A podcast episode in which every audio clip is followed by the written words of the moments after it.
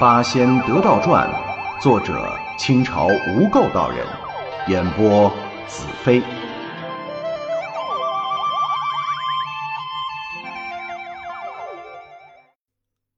第七十四回，斗法术闷葫芦打破，生意见蚌壳精归降中。葫芦里的众仙忽然觉得身体开始摇动，文氏真人笑道。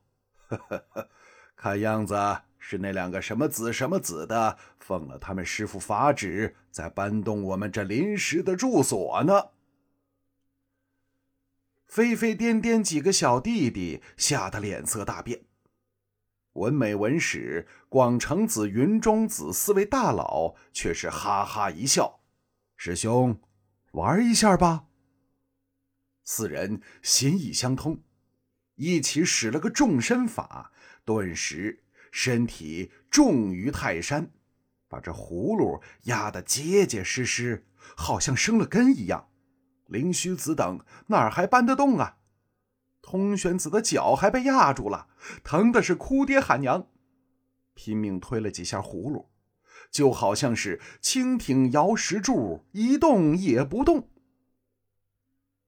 到底呀？还是通天教主厉害！一见如此情形，笑着喝道：“哼，他们使了众身法，凭你们这些小小力气，中什么用？”他口中念念有词，拔出宝剑向葫芦一指，顿时那山岳般的重力完全被化解了。通天教主的大弟子胡山海上去轻轻一提，把葫芦提了起来。他双手抓着葫芦，上上下下、左左右右翻来覆去，用力的晃着。大伙儿看过摇香槟吧？就是这个意思。葫芦里的众仙被摇的是东倒西歪，身体不住的和葫芦内壁做出亲密而有力的接触，很多人。还出现了头晕、恶心、呕吐等晕葫芦的症状。温氏真人勃然大怒：“可恶的妖狗，太过无礼，竟如此戏弄我等！师弟，快快施术，把葫芦尽量放大，撑破他这蚌壳。”铁拐李一言接连念了七八个大字，那葫芦顿时以不可思议的速度疯长。变得比一间房屋还大，吓得胡山海一撒手丢下了。铁拐李紧接着又念高高高，葫芦又变得比山还高。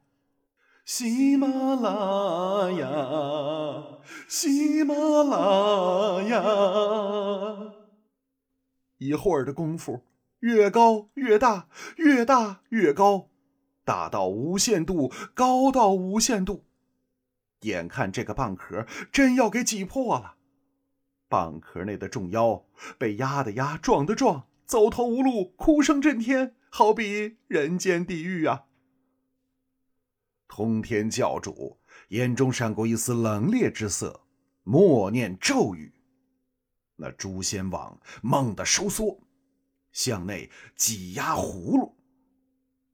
谁知，这葫芦的力量并不下于诛仙网，外面的压力和里边的扩力勉强只打成个平手。可怜呐，这座蚌壳宫已经被葫芦塞得满满的，蚌内的一切物件都被压坏了。道行低的数百小妖全被碾成了肉泥，领了盒饭。稍有法力的妖人也大多被压伤撞坏，动弹不得，是伏地哭嚎。通天教主先取出丹药，替他们医好了伤痛，紧接着使手段，把一座蚌宫也照铁管里的葫芦一样快速变大。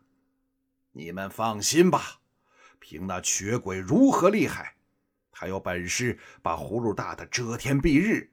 我就有手段把这蚌壳扩到天外去。他们想利用这小小伎俩冲破我的束缚，简直是百日做梦。葫芦和蚌壳同步增长了一会儿，还是谁也奈何不了谁。忽然，葫芦停止了增长，反而慢慢的缩小下去。通天教主哈哈大笑，哈哈哈哈哈！大概这批笨贼也知道法术不灵，不敢再来现眼了吧？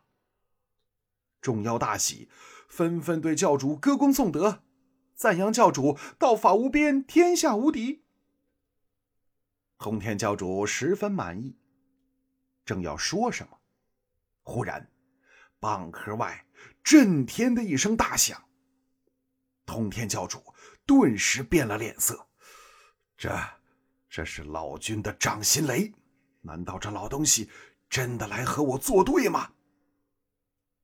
话音未落，接连又是轰轰的两声。通天教主重重的一顿足。罢了，我不该派他们去寻什么风。那后空牛魔二徒法力有限，如何顶得住这等雷火？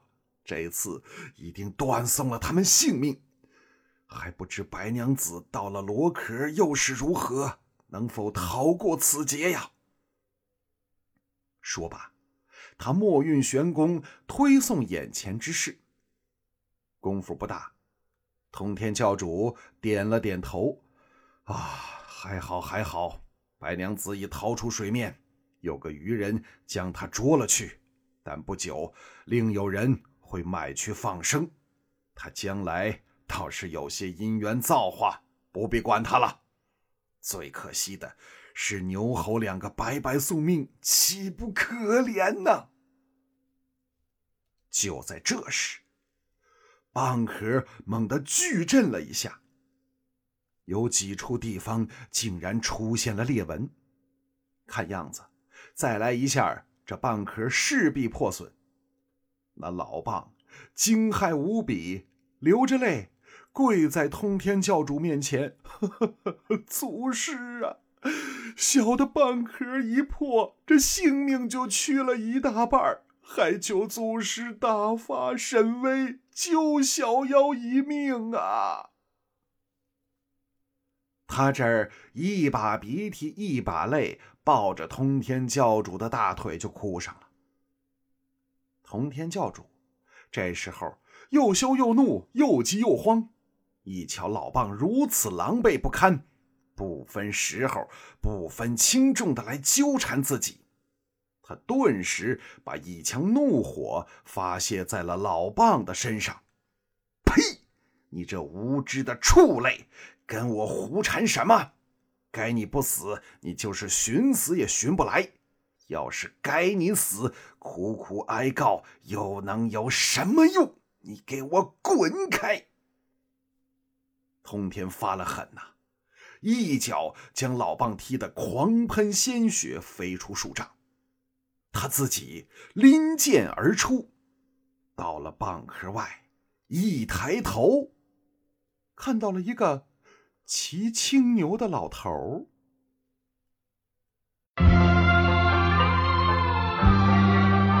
本集播讲完毕，感谢收听。